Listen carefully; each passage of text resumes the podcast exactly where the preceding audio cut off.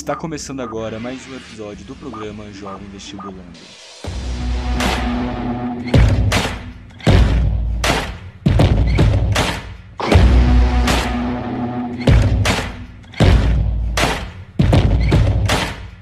Fala rapaziada, como é que vocês estão?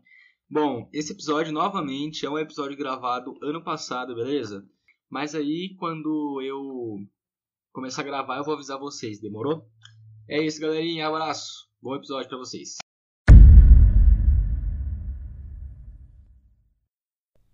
Fala rapaziada, tudo tranquilo? A gente tá aqui agora, a gente vai falar um pouco agora a respeito de geografia. Eu consegui terminar o primeiro módulo em qual a gente estava falando um pouco sobre cartografia. Cartografia, na verdade, é, estuda um pouco sobre o planeta, as zonas climáticas e tudo mais. Bom, então a primeira coisa que a gente tem que entender é que a Terra ela tem dois movimentos, o movimento de rotação e o movimento de translação. O movimento de rotação demora aproximadamente 24 horas. Não são 24 horas completas, ok? São mais ou menos umas 23 horas e 56 minutos. E tem o movimento de translação que dura 365 dias e 6 horas. Só que a gente não conta essas 6 horas, a gente descarta essas 6 horas e aí de 4 em 4 anos a gente coloca o ano bissexto, que tem um dia mais para regular. Porque 6 vezes 4 dá 24. Então é, seria um dia a mais. Daí que a gente vai regular, né? Os outros, os outros 3 anos seguintes a gente descarta e por aí vai. É, a, o movimento de rotação é um movimento que a Terra faz em volta do seu próprio eixo e o de translação é um movimento que a Terra faz de forma oblíqua ao redor do Sol, ou seja, é uma translação né, ao redor do Sol em si. É, no dia 4 de janeiro é, tem o nosso tem um, um, a fase onde a Terra se encontra mais próxima do Sol, que é chamada de perélio. E no dia 4 de julho dizemos que está no seu afélio, que se encontra mais distante do Sol. Então, perélio mais próximo do Sol, afélio mais distante do Sol. Ou seja, é o, os, os, os dias, o dia 4 de janeiro e o dia 4 de julho, são os dias que ela está mais próxima e mais distante do Sol. É, mas isso, assim, que, é, em provas tipo Unicamp, assim, que cobra uma coisa muito específica, às vezes pode cair. Eu acho que... Hum, aí tem as coordenadas geográficas. Primeiro tem as rodas dos ventos, né? Que é a Roça dos Ventos é dividida em norte, sul, leste oeste. E aí depois, esses são os pontos cardeais principais. Aí tem os pontos é, colaterais, né, que são nordeste, sudoeste, sudeste e noroeste.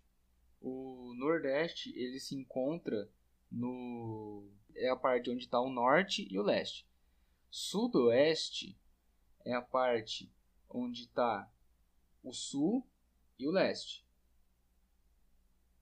Sudeste é a parte onde está o sul e oeste, e noroeste é a parte onde está o norte e oeste.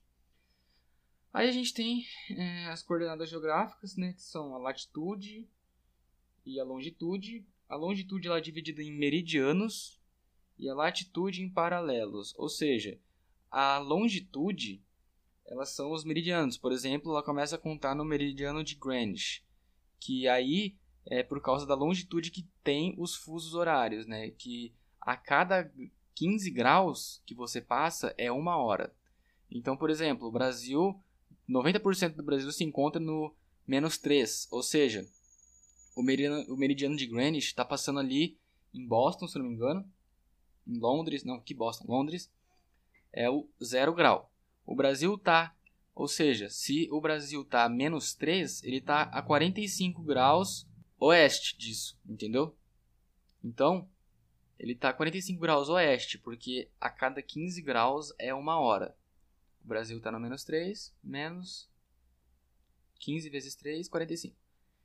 Então o Brasil se encontra no grau 45 oeste. E aí, por exemplo, se você está querendo buscar Boston, que Boston? Londres, Estou falando Boston, não sei o que eu estou falando Boston. Londres, se você for querer encontrar o horário de Londres, você vai fazer o horário do Brasil mais 3. Ou seja, eu estou gravando isso aqui agora às 6 horas da tarde. Lá em Boston, uh, Londres, vai ser o quê? vai ser 9 horas, porque agora é 6 horas, lá vai ser as 9. Então lá é o GMT 0, ok? E a latitude ela serve para a linha do Equador, para você definir uh, em que estado está seu país, né? Enfim, planeta, sei lá. Então, por exemplo, é, tem a linha do Equador, que é o zero grau, que é onde passa no zero grau. e aí tem o trópico de, trópico de Capricórnio, que fica ao sul da linha do Equador, e o trópico de Câncer, que fica ao norte da linha do Equador. O trópico, e aí tem as zonas, né? É, então, a zona intertropical ela é a zona que está entre o Equador e os dois trópicos. Então, essa zona é a zona considerada mais quente que pode existir no planeta, que é ali perto, próxima da linha do Equador, que o Sol bate, os raios batem com mais incidência ali. Depois tem as zonas temperadas, que são entre os trópicos e, e os círculos polares árticos, né? Então é a zona temperada ali. Quando você está no norte, você pode falar que é a zona temperada do norte, e quando você está no sul, você pode falar que é a zona temperada do sul. É... Depois a gente vai ter as definições de estações do ano, né? Que são determinadas pelo nível de radiação solar que bate no planeta, né? Então, no dia 21 de março e 23 de setembro, a gente tem os equinócios, que é quando os raios solares tomam um ângulo de 90 graus na linha do Equador. Ou seja, a gente tem o hemisfério norte e sul recebendo a mesma radiação solar. E no dia 21 de março temos o equinócio de primavera no hemisfério norte e o equinócio de outono no hemisfério sul. Ou seja, hoje é dia 18 que eu estou gravando, daqui dois dias já começa o equinócio de outono, né? E aí já começa a ficar um pouco mais friozinho porque os raios batem com menos incidência aqui. E no dia 23 de setembro temos o equinócio de primavera, aqui no hemisfério sul. Bom, vamos ver o que mais tem para falar. Fuso horário já falei. E é isso, galera. Dessa vez é só isso. Então a gente tem que saber fazer algumas continhas básicas, né? Como eu disse, por exemplo, se alguém está pedindo algum grau exatamente onde um país está e saber o horário, o fuso horário, é só você saber que a cada 15 graus é uma hora. Se o cara tiver, por exemplo, 5 graus, vai ser 20 minutos. Porque 20 vezes 3 dá 60. 60 minutos dá uma hora. 15 vezes 3 dá 5 vezes 3 dá 15, 15 graus. Então, é só fazer uma regrinha de 3 aí. É um pouco difícil explicar num podcast, mas é isso, galera. Fui. Infelizmente, chegamos ao fim de mais um episódio. Espero que vocês tenham gostado e aproveitado. Mas a gente se vê no próximo, muito em breve. Abraço!